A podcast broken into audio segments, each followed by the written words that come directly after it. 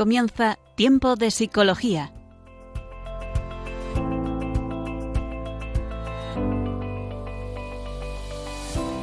Nos acompaña a lo largo de la próxima hora Cristina Velasco.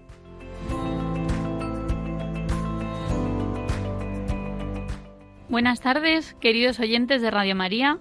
Estamos en un nuevo programa de Tiempo de Psicología. Al habla Cristina Velasco, psicóloga y profesora de la Universidad CEU San Pablo. Os damos la bienvenida a esta nueva hora en la que vamos a hablar sobre pornografía, una segunda parte, en la cual vamos a hablar sobre cómo afrontar y sanar las heridas de la pornografía.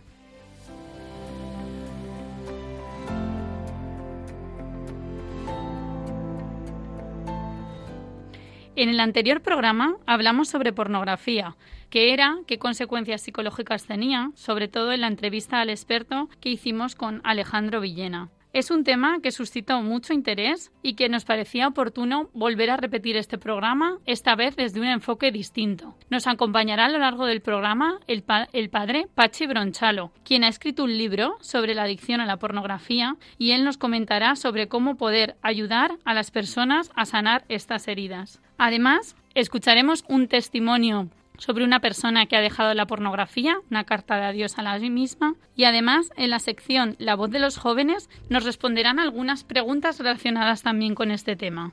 Os recordamos que podéis encontrar el programa en el podcast de radiomaria.es.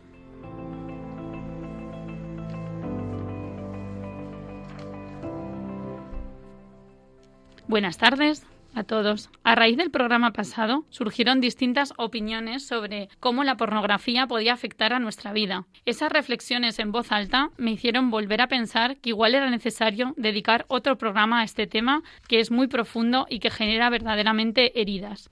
En los ambientes también de iglesia, igual a veces puede dar algo de vergüenza hablar de ello. De hecho, cuando terminó el programa recibí un email de una persona que era adicta a la pornografía. Esto quiere decir que de algún modo la persona cuando se da cuenta tiene necesidad a veces de contarlo aunque no se atreva. Creo que el mayor problema de la adicción siempre es silenciarlo. Por ello es importante hablar de ello. Por ello vamos a dedicar también esta hora del programa a dar voz y a hablar de nuevo de este problema. La verdad que la pornografía da como una sensación de sentirse en una cárcel. Además, esas heridas afectivas que hay detrás de la pornografía son muchas. Después, en la entrevista con el padre Pachi, hablaremos de algunas de ellas. Pero sí que es verdad que la pornografía, sobre todo, a veces está asociado pues a problemas afectivos más profundos, sobre todo relacionados con el abandono, con el rechazo, a veces con la falta de aceptación a uno mismo. Además, puede haber heridas relacionadas con abusos físicos, abusos sexuales, personas también que han sido a lo mejor abusadas a nivel psicológico, que han recibido algún, algún tipo de acoso.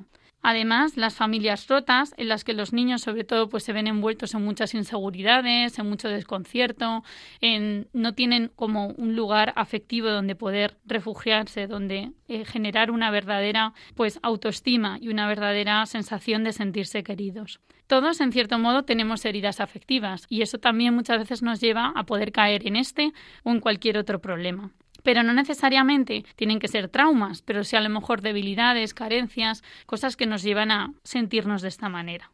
De hecho, la pornografía en un primer momento puede hacerte sentirte mejor, pero a la larga es verdad que es algo que te atrapa, que te enjaula y que no te deja libre, que al final tu voluntad se ve completamente pues negada a veces incluso experiencias pues de rechazo en el entorno social o creer que igual consumiendo pornografía, especialmente en la adolescencia, pues eres más aceptado, más querido y todo empieza con un como un juego, pero se acaba convirtiendo en una verdadera cárcel. A veces también la presión o el excesivo perfeccionismo en el trabajo, en el estudio, todo eso puede generar ansiedad y a veces la pornografía también se puede usar como una vía de escape, es decir, como una vía también pues de alivio, de encontrar en ella un refugio afectivo que no es adecuado. También estas inseguridades de las que hablábamos, el miedo a que dirán, el miedo a relacionarnos con los demás, igual que pasa con otras adicciones, pues pueden empezar de este modo a veces tan tonto, pero tan importante. De hecho, usar la pornografía como una búsqueda de afecto y una seguridad falsa suele ser una de las mayores consecuencias o de las mayores causas por las cuales las personas la usan. La voz de los jóvenes.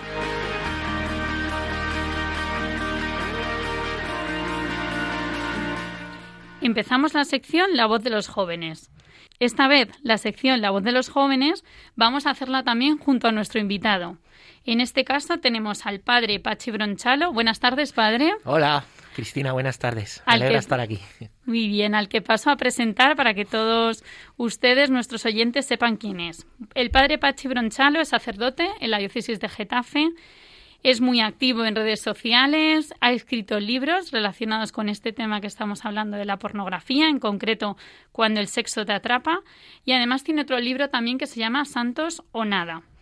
El padre, además de ser sacerdote y dedicarse a todo su ministerio en Valdemoro, mm. además ha colaborado pues en la radio también cuando ha podido activamente en un programa durante muchos años, con lo cual es conocido de la casa y le damos las gracias por estar aquí, en la Casa de la Virgen, eh, por estar con nosotros y por ayudarnos también a clarificar un poco más sobre este tema.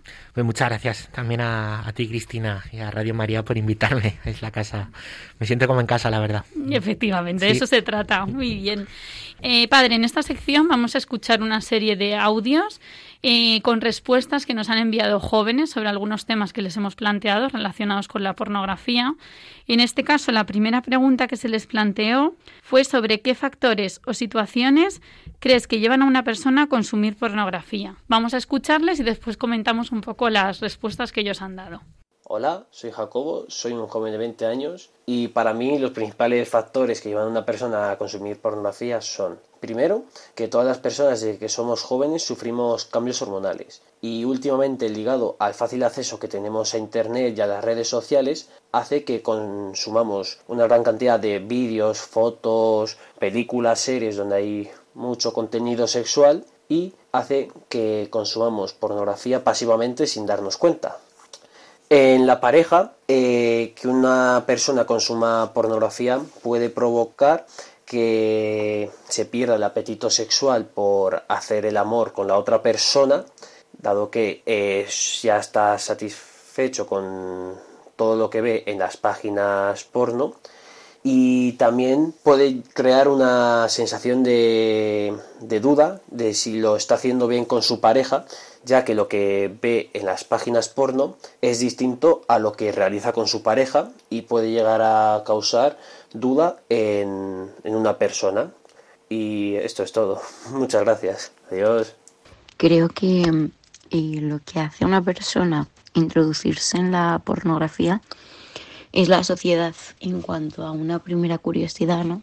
Llega un punto en el que entre adolescentes se empieza a hablar de porno y, y a ti como adolescente te entra curiosidad por conocer qué es de lo que habla la gente y luego a partir de ahí pues ya dependiendo más de la persona pues puede ser eh, una presión que sienta pues consigo mismo a fardar de estos temas o porque encuentre así eh, un placer en hacerlo a escondidas si no lo cuenta. O sea, ya a partir de ese primer contacto por más curiosidad y por estar al día, pues ya depende un poco de la personalidad de cada uno.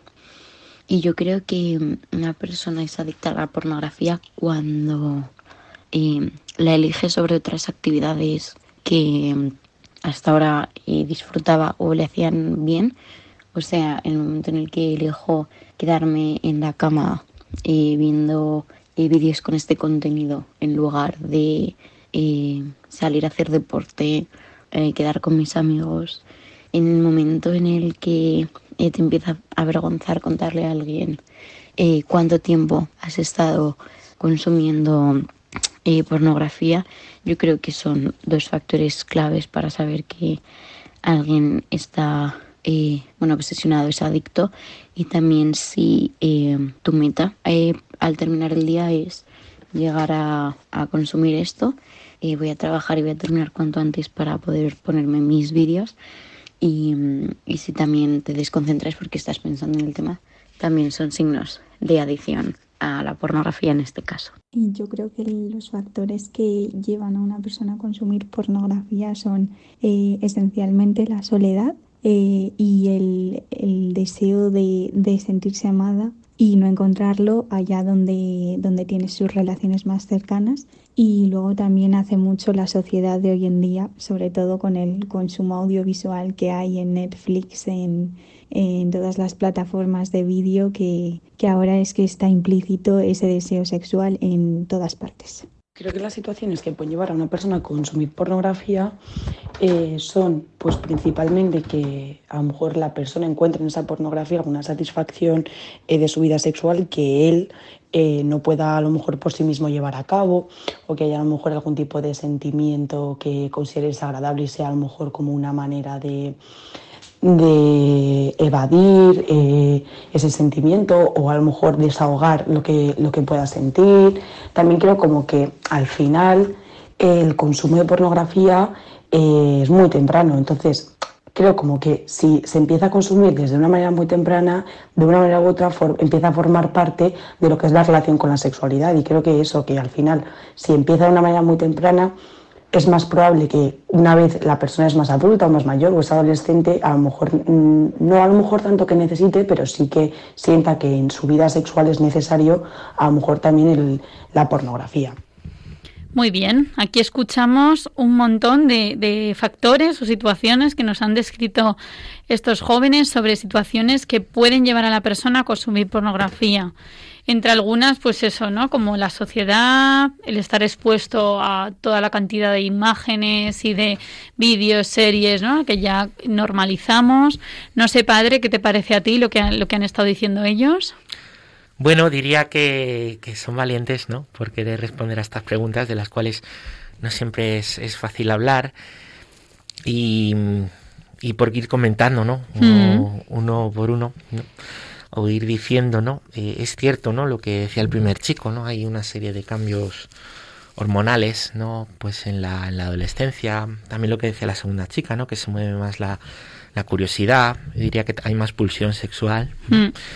Eh, eso es, es verdad, ¿no? Pero eh, me quedo también con lo que decían, pues sobre todo las chicas, ¿no? Vivimos en una sociedad que está pansexualizada. Pansexualizada quiere decir pan es, todo en griego, eh, que todo está erotizado, todo está mm, sexualizado, ¿no? Entonces eso hace que vaya habiendo una asimilación inconsciente ya desde pequeños, ¿no? Los niños, porque lo erótico eh, está por todos los sitios.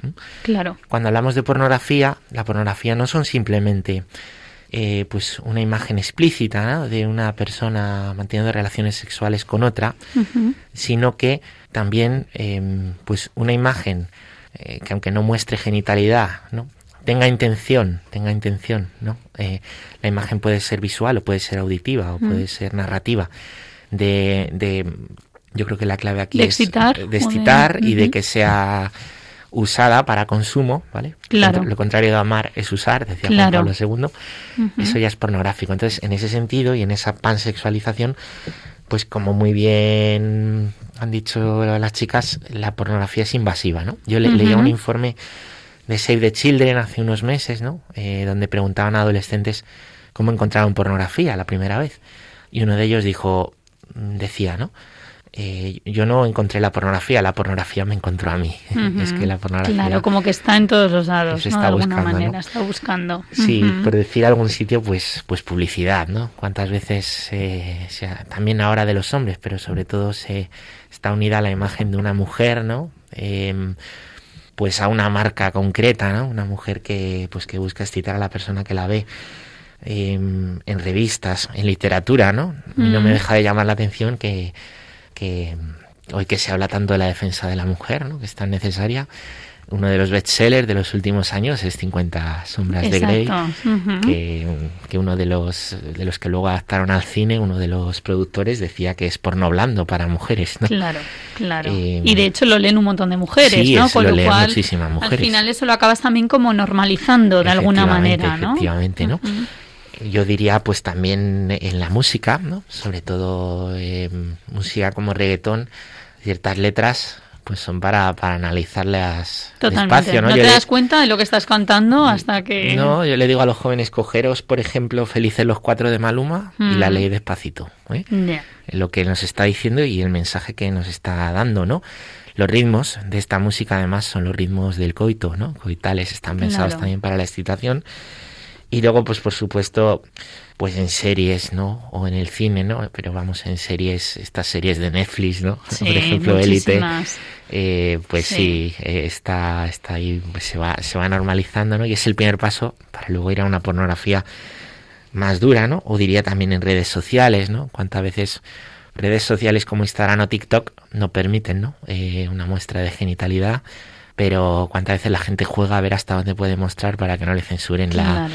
la imagen y esas imágenes son las que tienen más, más likes y más comentarios, ¿no? O en televisión, que a veces los actores porno pues son invitados a programas para jóvenes como La Resistencia, ¿no? Em, donde son tratados pues como, oye, pues como estrellas, como si esto fuera una, una cosa más y, y un trabajo normal que también los jóvenes pueden, Pueden optar a él de alguna optar manera. a ¿no? ello, ¿no?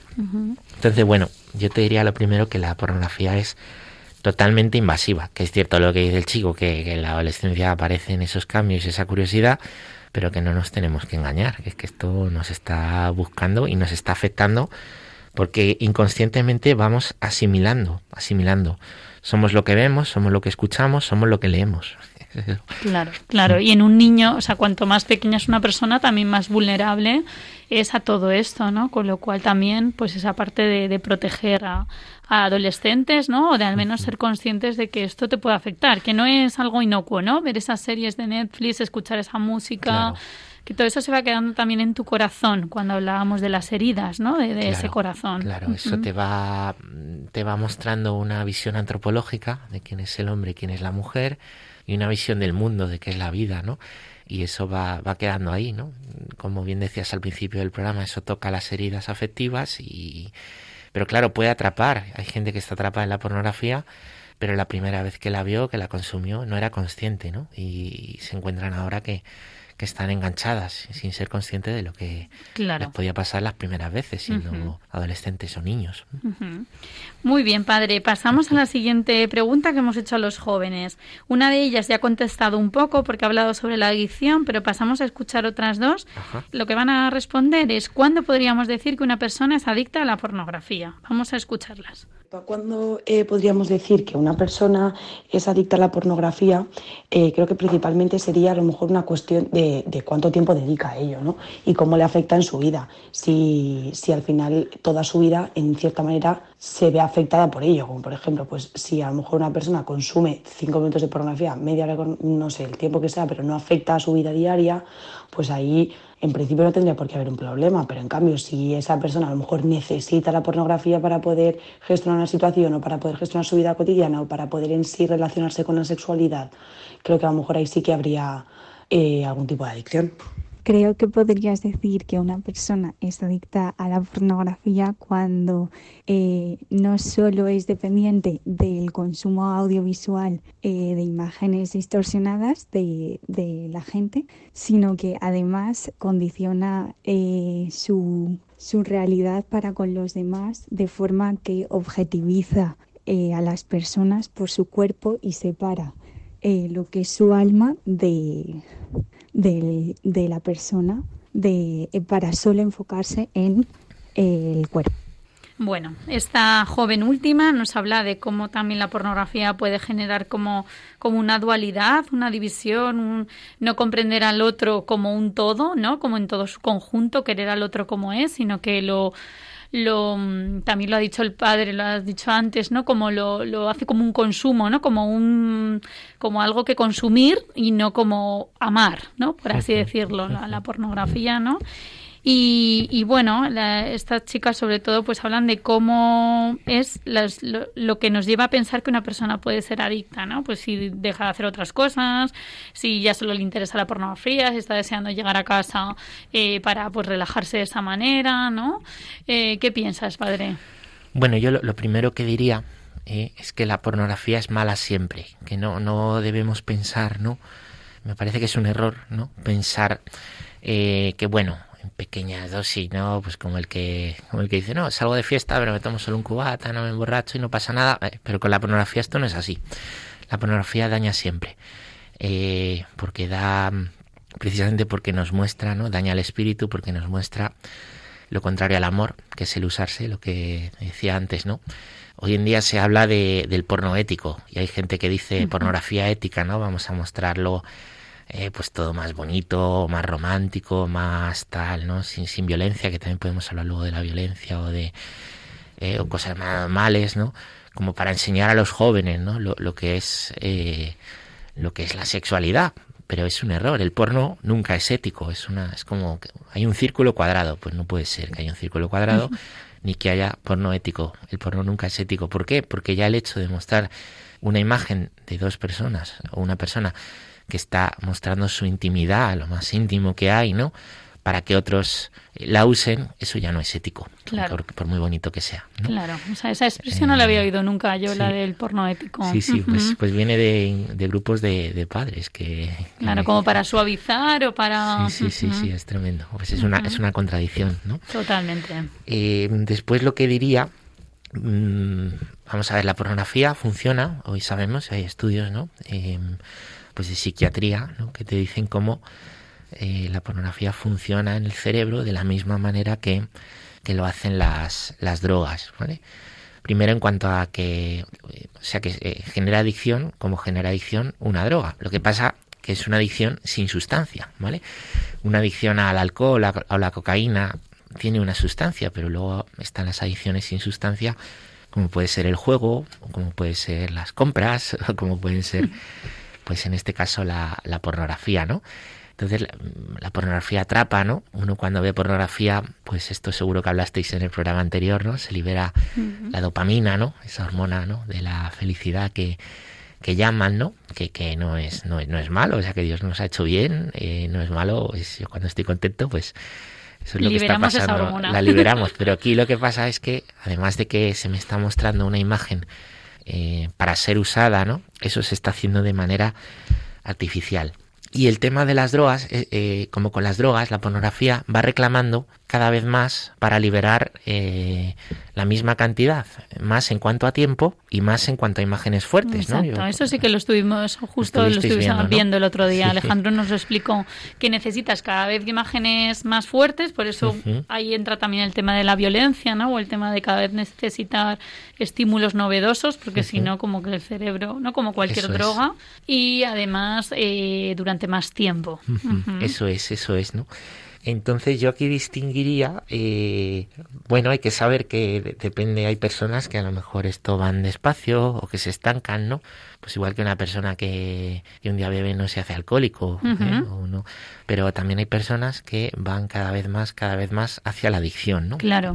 Yo aquí distinguiría, ¿no? Para también formación de los oyentes, en la pornografía tres, tres como momentos, ¿no? O tres tipos de personas, ¿no? Unos son los que tienen como caídas esporádicas. Una caída esporádica, pues está. Después sería el vicio. Un vicio es lo contrario a una virtud. Una virtud es un hábito bueno, pues un vicio es un hábito malo. ¿Y qué es un hábito? Un hábito es algo que se realiza de manera habitual. Entonces hay una periodicidad, ¿no? Puede ser semanal, puede ser cada dos días, diaria, ¿no? En ese consumo pero ya es un mal hábito, ya es algo que, igual que yo tengo un buen hábito, ¿vale? Me, lavo los dientes, hago la cama por la mañana, pues ya tengo ese Claro, eso está adquirido, ¿no? Y de alguna manera ya está como dentro de la persona, ¿no? Sí, ya, está adquirido, eso es, eso es, ¿no? ¿Y qué sucede? Como la pornografía va reclamando más, te va llevando a pues a la adicción. Es fina la línea entre la adicción y, el hábito, ¿no? Yo diría, bueno, en, la adicción, pues tú también sabes de adicciones. Sí, sí, sí, pero a veces es difícil definir esa línea y luego generalmente la persona que que acaba teniendo una adicción también hay características de su propia personalidad, afectividad, que le hacen quizás el más vulnerable a generar una adicción o menos, ¿no? o sea, de alguna manera. Hay, gente más propensa, hay gente menos propensa. Em, y yo diría, bueno, que unas características de la adicción sería eh, que llega a convertirse en enfermedad el consumo de pornografía, que se hace patológico, que afecta al comportamiento, claro. al comportamiento lo, eh, que, nos hace compulsivos, que hay síndrome de abstinencia cuando no hay... Eso es muy importante normalmente las adicciones, efectivamente. Y que se adquiere también tolerancia a cosas muy, muy fuertes, ¿no? Muy fuertes. Eso es pues un, buen psicólogo, ¿no? Quien lo, quien lo puede diagnosticar, quien lo puede ver, ¿no? Pero sería ahí la, la línea. Y no hay que engañarse, yo creo que no es cuestión de solo de tiempo. Una persona puede ver pornografía 10 minutos al día, pero pero, eso estar muy enganchado, estar muy enganchado, muy muy falta de voluntad, ¿no? Efectivamente, efectivamente. Muy bien, padre, pues muchas gracias. Y la última pregunta que tenemos de los jóvenes, que ya nos da pie también y nos abre al diálogo que vamos a seguir a continuación eh, sobre cómo sanar las heridas de la pornografía, les hemos preguntado sobre cómo podemos ayudar a una persona a salir del consumo habitual de pornografía. Y yo creo que eh, a una persona se le ayuda a salir del consumo habitual de pornografía fundamentalmente eh, cuando se le anima a hablar con una persona de confianza eh, y se dejan atrás los, los tabúes y, esa persona puede expresar todo lo que siente y qué es lo que la hace llevar a, a consumir pornografía. Y luego también marcarse como objetivos pequeños y realistas y, premiarse cuando, cuando tenga una tentación, por ejemplo, y no, y no caiga en esa tentación. O sea, yo que sé, a lo mejor eh, comerse un trozo de chocolate o algo así. Y con respecto a, cómo ayudar a una persona eh, que, mm, a salir del consumo habitual de la pornografía, eh, creo que igual con estos temas sería importante ver de dónde viene esa necesidad de, consumir pornografía. Si hay alguna, algún tipo de necesidad no satisfecha o de si a lo mejor, pues yo qué sé, la persona tiene mucha ansiedad y ha encontrado esa vía para poder eh, calmarse, ver un poco de dónde viene. Y creo que también viendo un poco de dónde viene y evidentemente pues limitando su consumo, siendo consciente del problema, Em, tomar conciencia de qué es en realidad lo que necesita la persona para poder satisfacer la necesidad que tiene y que está como eh, intentando saciar, por decirlo de alguna manera, con un consumo adictivo. Creo que la forma de ayudar a una persona a salir del consumo de pornografía es poco a poco. Al final, si consumes habitualmente algo que te hace daño, es una adicción y tratar de terminar una adicción de golpe eh, puede hacer que recaigas con más facilidad, que tendrán más ganas de eh, volver a consumir pornografía en este caso. Así que yo creo que lo primero que la persona debe hacer es bueno, aceptar que tiene un problema con el consumo de pornografía y después eh, intentar reducirlo poco a poco hasta el punto de dejar de consumir este contenido totalmente y así dejar de hacerse daño, en mi opinión, eh, con el consumo de este contenido. Bueno, pues los jóvenes nos dan algunas ideas, ideas que algunas son muy buenas, la verdad, sobre cómo empezar a poner remedio, ¿no? O empezar a poder, o cómo poder ayudar con simples pasos a una persona a salir del consumo habitual de pornografía. Son pasos que a veces pueden resultar muy difíciles. Ahora el padre nos explicará un poco más, pero quizá el primer paso de contarlo, ¿no? O de reconocer que uno puede tener un problema y que necesita ayuda, pues es un paso fundamental y difícil ¿no, padre? Pues sí, me parece que primero que qué valientes soy estas jóvenes para ponerse a hablar de... Son unas fácil, ¿eh? estupendas cracks. Y enhorabuena para ellas, ¿no? Eh, y sí, yo diría que lo más difícil es, reconocer el problema. Además, con los temas de la sexualidad, ¿no? Como está ahí el tema de la vergüenza, ¿no? Y de... Mm. Suele costar más pedir ayuda en esto, ¿no? Eh, pero sí, cuando uno está en un pozo, lo que tiene que hacer es pedir una cuerda y dejarse ayudar. Entonces, contarlo es lo más difícil. Y para contarlo, pues hay que, hay que reconocerlo, ¿no? Pedir ayuda. Y luego también me quedo con lo que decía una de las chicas, ¿no? De poco a poco. Es verdad que esto es un camino, ¿no? Que hay gente que se desanima porque dice, ya, se lo propone, pero claro, luego hay un camino que hay que ir haciendo, ¿no? De, de reversión de esa, de esa adicción. O sea, pensar que esto, pues pues es a medio, largo plazo. Claro. Mm, depende, ¿no? Del nivel, cómo esté la adicción o el vicio, como, como hablábamos, ¿no? Luego yo creo que, efectivamente hay que limitar el consumo, pero limitar el consumo es, es cortarlo, ¿no? de raíz. Hay que ir, hay que ir al consumo cero, claro. O sea, eh, si tú a una persona que ha sido alcohólica le, le dirías, bueno, ¿qué vamos a hacer ahora? Tú has sido alcohólico, pero ahora tómate alguna cervecita nada más, ¿no? Claro. No lo haríamos bien. Claro. No lo haríamos bien, ¿no? Claro. Eh, no lo pensaríamos así. Con una, esto hay que pensarlo Y en como esa con el tabaco, ¿no? Por ejemplo, generalmente la gente que deja de fumar lo deja de modo E- radical. Efectivamente, efectivamente. Entonces tenemos que darnos cuenta que la pornografía es lo mismo. Había un problema muy grande, ¿no? Con las drogas eh, cuando yo era pequeño, bueno, antes, ¿no? En los años 70, 80, y yo que era niño en los 90, charlas de droga en el cole, en el instituto, teníamos tres o cuatro todos los años, porque esto era un drama en España, ¿no? Eh, y, y esto, pues yo creo que también tenemos, y con los años quizá ojalá se enfoque así, tenemos que enfocarlo así, que esto es un problema que destroza vidas, que no podemos pensar en un poquito y ya está. No, Mm, no, que no es real sí, eso. No es sí, real. sí, que hay que enfocarse como, pues eso, ¿no? A la parte de dejarlo del todo Sí. y, de, y de, de esa manera también empezar un camino que es costoso y largo, pero cuántas cosas no nos cuestan en nuestra vida, ¿no, padre? pues lo, lo bueno suele ser más difícil siempre. Lo ¿no? bueno suele ser difícil de alcanzar. Lo malo es bastante sencillo. Exacto. Muy bien, pues gracias, padre. Pues nada, queridos oyentes, sabéis que, Radio María se sostiene gracias a los donativos, únicamente con donativos de, de las personas que, que quieren ayudar y que quieren colaborar con la Radio de la Virgen. En este mes de diciembre, en este Adviento, le, le pedimos también especialmente pues ayuda también a la Virgen y, al Señor para que sigan continuando esta obra y para ello vamos a escuchar unas palabras del Padre Luis Fernando de Prada que nos eh, orienta sobre cómo podemos colaborar con la radio en este Adviento. Le escuchamos.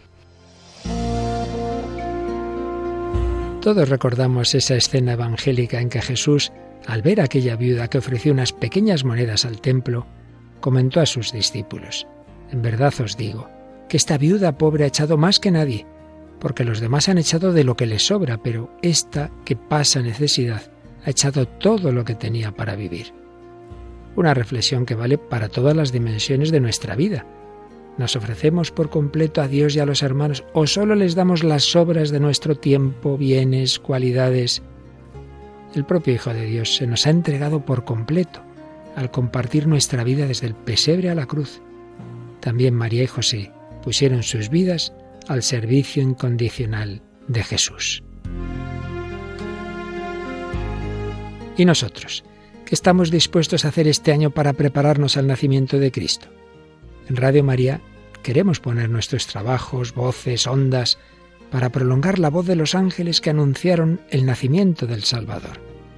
¿Podremos contar con tu ayuda en forma de oración, sacrificio, voluntariado o donativos? Así lo hacéis tantos bienhechores y voluntarios a los que un año más os agradecemos haber dado lo mejor de vosotros mismos, como la viuda del Evangelio. Si tú también quieres colaborar, puedes informarte llamando al 91 822 8010 o entrando en nuestra página web radiomaria.es. Santo y feliz tiempo de Adviento con José y María, en la espera de Jesús.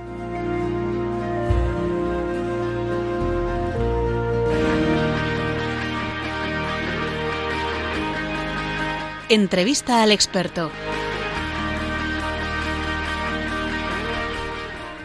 Aquí seguimos en el programa Tiempo de Psicología, esta tarde con el padre Pachi Bronchalo, que es sacerdote de la diócesis de Getafe y ha escrito un libro sobre pornografía titulado Cuando el sexo te atrapa. Seguimos dialogando con él, al habla Cristina Velasco, y estamos tratando este tema de la pornografía. Para empezar esta nueva sección del programa, de la entrevista al experto, aunque ya hemos hablado en el- un ratito con él antes, pero sí que nos gustaría comenzar esta sección escuchando un testimonio eh, bueno, una carta de un antiguo eh, paciente que ha sido adicto a la pornografía y cómo él refleja cómo dice adiós a, a este consumo habitual de la pornografía, a esta adicción. Lo escuchamos y después entrevistamos al padre.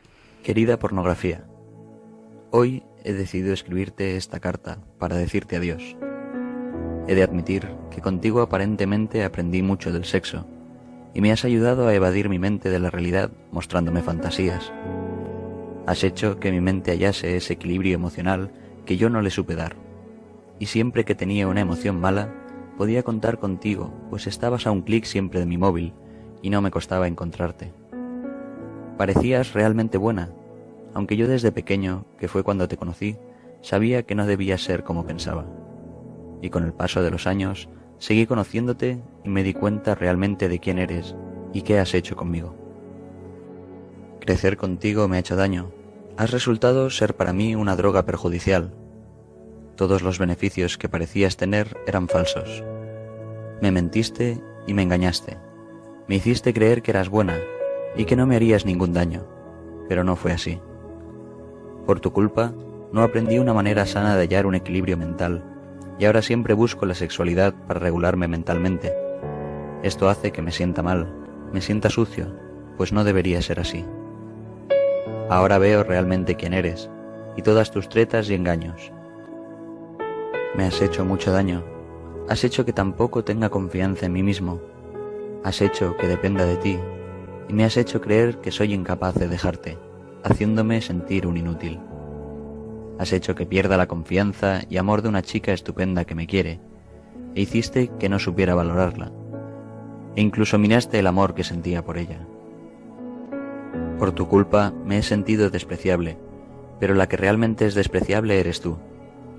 Podría seguir haciendo una larga lista de todas las cosas malas que me has hecho, pues todo lo que me hacías creer que era bueno en ti era falso. Te odio. Por ello te digo adiós, sabiendo quién eres realmente y sabiendo sobre todo quién soy yo. Te dejo, pues no te necesito. Soy capaz, sin duda alguna, de librarme de ti. Con las herramientas que estoy aprendiendo de psicoterapia lo conseguiré. Sé que esto no te va a gustar, pues eres egoísta y no me dejarás tan fácilmente. Tratarás de engañarme y embaucarme con tus falsos encantos, y me costará al principio, pues eres astuta y estás en muchos lugares, pero con el tiempo verás que esta carta de verdad es lo que pienso. Adiós, pornografía. No quiero buscarte más, no te necesito. Eres perjudicial y falsa. Sin ti seré feliz. Adiós. Quizá algún oyente se ha podido sentir identificado con esta carta o quizá algún oyente ha pensado en alguien que, sabe que tiene este problema y que a lo mejor quiere ayudarle o que quizá eh, quiere de alguna manera pues también poder entenderle mejor. Y para ello, pues aquí estamos con el padre Pachi Bronchalo y vamos a hablar, a dialogar sobre algunas preguntas. Eh, te quería preguntar, padre, en el libro habla de las mentiras de la pornografía, también con este testimonio que hemos escuchado. ¿Nos podrías nombrar algunas de ellas? Pues sí, eh, lo primero me ha gustado muchísimo, ¿no? Eh, pues esta carta, ¿no? Yo recomiendo también a la gente hacerla, ¿no? Una carta de despedida, donde pues como este chico se reconozca el daño, ¿no? El daño que, que nos ha hecho, nada de buenismos, ¿no? Las mentiras que nos ha costado, ¿no? Como decía también desde pequeño, ¿no? O sea que, que también hay que ver que muchas veces la pornografía atrapa y, no nos hemos dado ni cuenta, ¿no? Y cuando nos queremos dar cuenta, ¿no?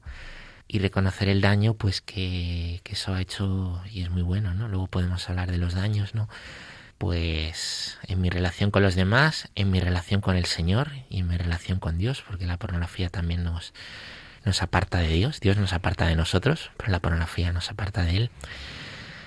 Y es muy bueno escribirla y guardarla y en los momentos difíciles releerla. ¿eh? Mm, volver a sacarla. Sí, sí.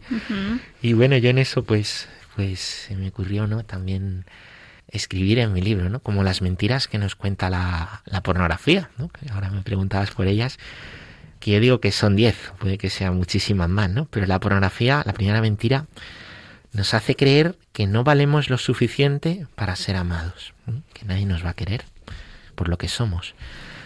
Segundo, que si la gente nos conociera realmente nos rechazaría. Pues tenemos como que escondernos, que recurrir a ella.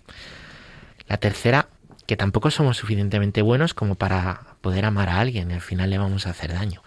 Y entonces, pues nada, estamos condenados a tener claro, que vivir como con que ella. te conformas también, ¿no? Sí, con eso esa, con Eso esa es. creencia. La cuarta sería que no tenemos la fortaleza interior necesaria para defendernos de lo que nos hace daño, como que es lo que hay, ese otro conformismo. La quinta, que nada ni nadie nos puede proteger y que no podemos contar y confiar en nadie aparte de nosotros mismos. Por eso cuesta tanto contarlo. Mm. La sexta, que el sentido de la vida depende del placer inmediato que nos procuramos, que nos damos, ¿no? Y de los momentos de bienestar.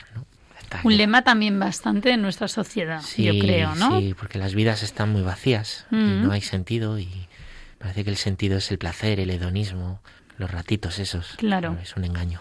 Y cuando eso no está, entonces, ¿qué pasa, no? Ahí entraría como de repente se me enciende otro tema, ¿no? Pues del vacío, de, Sí, sí. de existencial. El nihilismo que, El nihilismo. que también nos invade, igual que nos invade la pornografía. Sería También. para otro programa hablar cómo nos invade el nihilismo. Exacto.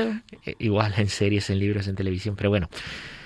Eh, siguiendo, ¿no? La séptima, no podemos confiar en nadie para colmar nuestro deseo de ser felices, ¿no? Ni siquiera podemos confiar en Dios, como diciendo nadie me puede ayudar ¿eh? para ser feliz. Y en el fondo es decir, estamos mal hechos. O sea, yo tengo un deseo enorme de ser feliz, pero estoy mal hecho porque nadie me puede dar la felicidad. Eso es tristísimo, ¿no? Eh, la siguiente, ¿no? La octava, que para colmarnos de felicidad tiene que haber algo que con- controlemos exclusivamente nosotros mismos. Es decir, que, que la felicidad no está en salir de ti mismo, entregarte, ¿no? Lo que es un matrimonio, ¿no? Lo que se aprende en el noviazgo, lo que es la consagración de un sacerdote, ¿no?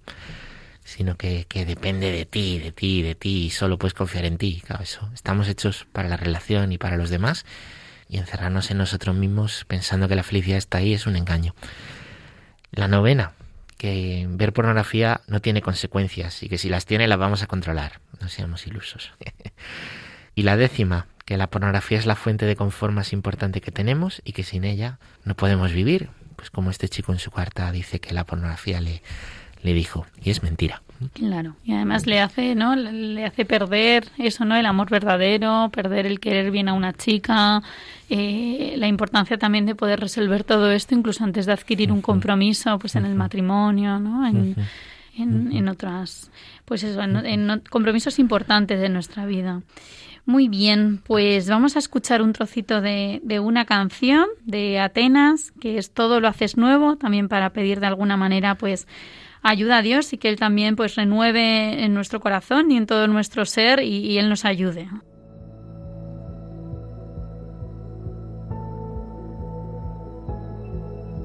Tú obras maravillas con tu gracia. Nada es imposible en tus manos. Ven hasta lo más hondo de mi ser.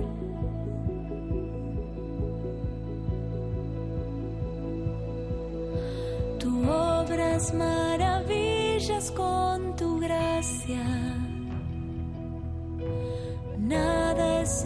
imposible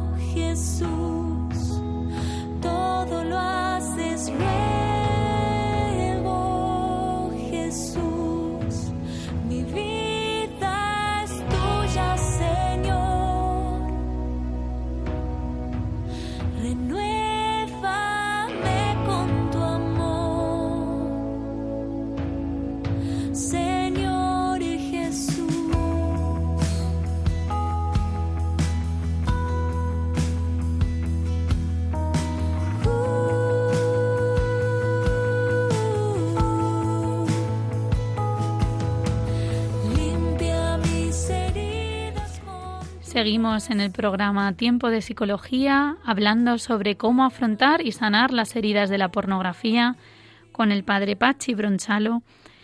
Bueno, padre, ¿qué tipo de heridas afectivas o espirituales son las que más se ha encontrado pues, en este tiempo ayudando a jóvenes eh, a salir de su adicción a la pornografía? Pues siempre, siempre hay heridas, siempre heridas. Eh, yo creo que las señalabas tú también al principio, ¿eh? y, y, yo quería también decirlas, pues por eso, porque, porque es importante también reconocerlas, tratarlas, ¿no? Puede haber heridas en la familia, eh, a veces pues muy fuertes por un abandono, o a veces no ha habido abandono, pero ha habido un sentimiento de desamparo, de afecto, de cariño, pues de sentirse muy solo, ¿no? El niño. Heridas de por abuso, ¿no? Físico, psíquico, también sexual, ¿no? Eh, pues también eso puede llevar a la a, a problemas con la pornografía, ¿no? Eh, o cosas que sean traumáticas, ¿no? Para lo, para un niño, pues como una mala relación de los padres o una separación, eh, pues muy fuerte, ¿no?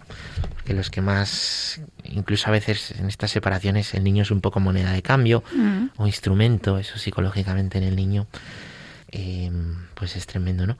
También incluso la, la sobreprotección, ¿eh? que, que tener a los niños entre algodones y al final que no sepan gestionar las frustraciones cuando sean más mayores, ¿no? Y para gestionar las frustraciones, pues, Claro, ¿a hay que a- entrenarse de pequeños. Sí, porque si no, a lo mejor donde van a acudir, pues Mm. es al consumo de algo que les hace daño, ¿no?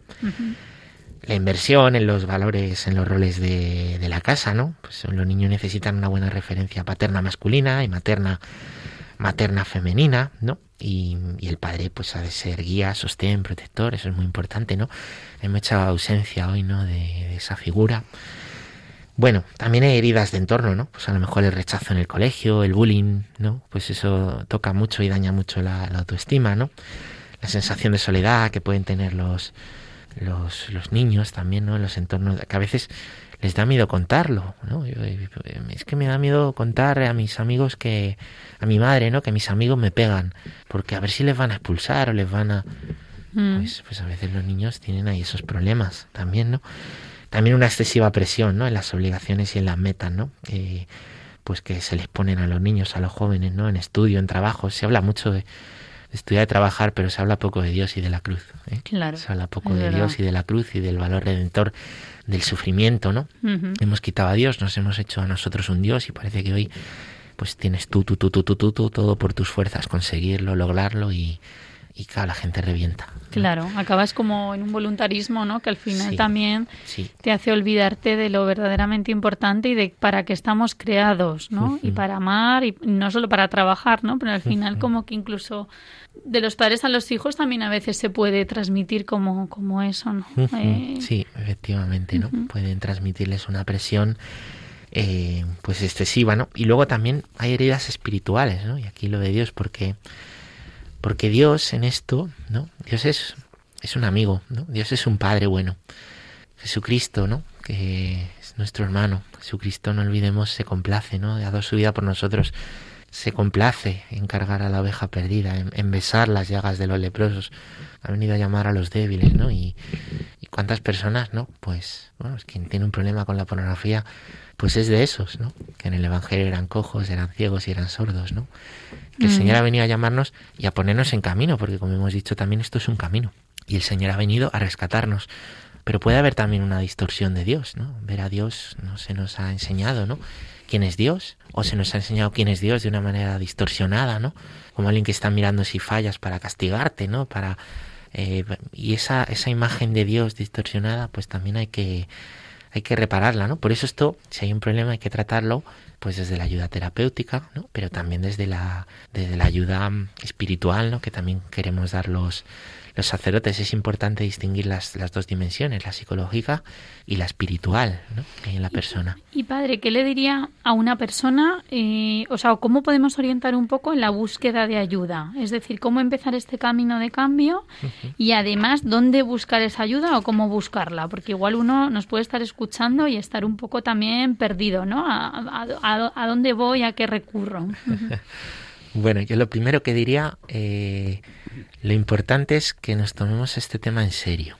A los que son padres, en la educación afectivo-sexual de los niños, en, en no pensar que porque el niño esté todo el día en casa con un móvil va a estar bien, eso no es así. eso no es así y a veces por ahí empiezan estos Claro, de problemas. hecho, no deja salir al niño, ¿no? Por lo que se va a encontrar fuera, pero lo que hay dentro de su cuarto con el móvil es, peor, peor, es peor, es peor, es terrible, ¿no? Pues cuidado con eso, ¿no? Después, a la hora de eso para los padres, para los educadores, ¿no? Para una persona que tenga un problema o que vea que, está cayendo en un problema, bueno, cuidado con las negaciones y las fachadas, es decir, yo controlo y vas yendo a más y vas yendo a más, cuidado con eso. Cuidado también con el orgullo, la vanidad de decir yo puedo, yo puedo, yo puedo solo, ¿no? Yo lo hago. Y cuidado con la superficialidad, no pasa nada, no me afecta. Cuidado con esas cosas, ¿no? Hay que pedir efectivamente ayuda, ¿no? Porque además este problema sufre quien lo tiene y sufre quien está alrededor, ¿no? Sufre la familia. ¿eh? De hecho, en ese sentido, padre, nos lanzaron una pregunta también a través de redes sociales en el que una chica preguntaba sobre cómo podía afectar esto a su relación de novios, ¿no? Y hasta qué punto permitir y hasta qué punto cortar. No sé si le parece que, que podemos responder. Muy buena pregunta, porque permitir no hay que permitir, como diciendo, bueno, ¿no? para empezar, esta chica es una mujer, entiendo, ¿no? Eh, pues le diría, eh, y también se lo digo a los chicos, ¿eh? los hombres y las mujeres vivimos esto de forma distinta. Y para una mujer enterarse de que su novio o su marido está viendo pornografía es una auténtica infidelidad. Hay mujeres que también llegan a enfermar o a... eh, pues porque se comparan, ¿no? Con esas Claro. mujeres, ¿no? Que, que están viendo en la pantalla a los maridos, ¿no? O los novios, ¿no? Entonces, eh, en esto hay que ponerse en un camino de ayuda. Y quien tiene problemas, ser consciente de que esto no es un problema, es un problema mío y ya está, ¿no? Que esto afecta al entorno. ¿no? Claro. Que esto nos, nos afecta a todos, ¿no? A los novios les digo, esto es una cosa que hay que hablar, hay que solucionar. Hay gente que dice, no, yo cuando, y hay que pedir ayuda, ¿no? Yo cuando me case ya esto se pasa. No es verdad, no es verdad. Y, luego hay problemas, ¿no? Hay problemas porque después, eh, en las frustraciones del matrimonio, los problemas del matrimonio, se- Eso aparece de alguna aparece, manera, ¿no? La no pornografía como solución. Y luego también hay problemas en la vivencia de sexualidad de los, de los matrimonios, problemas de impotencia, por ejemplo, ¿eh? o problemas de, de eyaculación precoz, pues eso también, ¿no? Quizás es muy raro un cura hablando de esto, pero bueno. Eso decían mis porque- alumnos. Sí, sí, pues nada. Pues es, es, es así, es verdad. ¿Por qué? Porque la pornografía nos acostumbra a una cosa, ¿no? Antes decía, la pornografía funciona como una droga. Es verdad, ¿no? Pero eh, es verdad que es reversible, ¿no? La droga, eh, las drogas de sustancia, como os decía, dejan un daño en el cerebro, ¿no? Que en ocasiones permanente se te va la, se te puede ir la cabeza, puede venir una esquizofrenia. Con la pornografía puede haber daños permanentes, pero al, al no ser sustancia, eh, efectivamente, pues el daño es, es reversible, ¿no? Es reversible. Entonces en eso también tened esperanza, pero poneos en camino. Claro. Hay que pedir ayuda, pues depende del grado, ¿no? Eh, que se tiene para, para si hay un problema de adicción o se duda, ¿no? Pues yo creo que lo mejor es un especialista, ¿no? Eh, pues que trate el tema de adicciones, por ejemplo, por deciros algún sitio, ¿no? Eh, los COPS, los Centros de Orientación Familiar. Yo soy de la diócesis de Getafe. Allí en Getafe, desde luego, en el sur de Madrid, para esto están preparados. Sé que hay otros Mm. COPS que también, ¿no? Eh, porque tengo noticias, ¿no? Que, pues tanto en Madrid, eh, o por- eh, algunos COPS de, del sur, en Cádiz, ¿no? En Valladolid. Yo tengo noticias de que, Claro. de que hay gente... Sí, buscar un lugar especializado, lugar, ¿no? Con personas que, que les puedan ayudar. Eso es, eso es. Hay también, pues, grupos de sexólicos anónimos que se llaman así, ¿no? Que tienen una página web. O, o los de daleunavuelta.org, que, pues, que Que también se puede escribir a través de internet, que es fácil online, acceso. Claro, es algo anónimo online y ellos te van a orientar, te van a decir dónde ir mejor o qué puedes hacer, ¿no? Pero pedir ayuda, pedir ayuda, ¿no? Y, y si es algo pequeño o que pensamos que es más pequeño, oye, pero tener amigos. Yo le digo a los jóvenes, tener un amigo que lo sepa, con el que lo habláis. Claro. Un amigo claro. íntimo es el que conoce todo y conoce las miserias.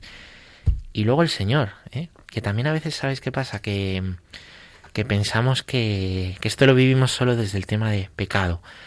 Eh, pecado y, y ya está, ¿no? Eh, tenemos que ver, tenemos que ver, ¿no? Como si hay una adicción, esto me está restando libertad, es un atenuante. Y cómo esto me puede hacer daño a la visión de Dios y decir, ya no acudo a Dios porque le estoy pidiendo y no... Hay que pedírselo a Dios con insistencia. Eh, con el sacerdote lo que tienes que hablar es la correcta visión de Dios, que te ayude en eso, desde la espiritualidad, ¿no? Lo otro es la psicología, ¿no? Claro. Que en este programa tratáis muy bien, ¿vale?